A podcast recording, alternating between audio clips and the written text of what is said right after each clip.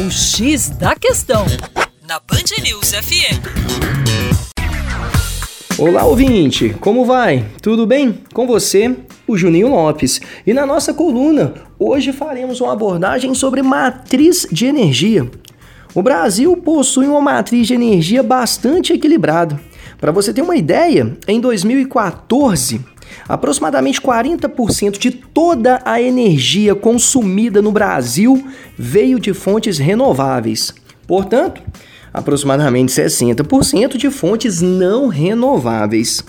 Para você ter uma ideia, a média mundial de uso de energias renováveis é de aproximadamente 14%.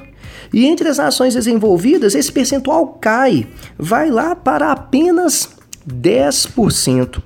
Nossos principais recursos primários são, vamos lá, o hídrico, para produzir energia em hidrelétricas, e também a cana-de-açúcar, que é utilizada para a produção do etanol, que você conhece bem, utiliza, por exemplo, no seu carro, e é utilizado também é, o resíduo da produção do etanol, no caso, o bagaço da cana, que é a matéria-prima para a fabricação do etanol, este bagaço é utilizado para a queima. Apesar de ainda ser expressiva, a participação de energia renovável no nosso país tem diminuído nos últimos anos.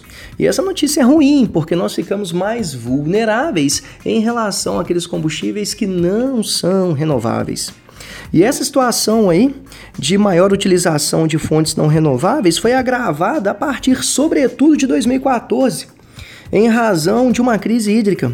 O longo período de fracas chuvas em algumas bacias hidrográficas fez diminuir a produção de eletricidade em represas, obviamente, e aumentar a produção de usinas termoelétricas. É isso aí, para mais acesse educaçãoforadacaixa.com.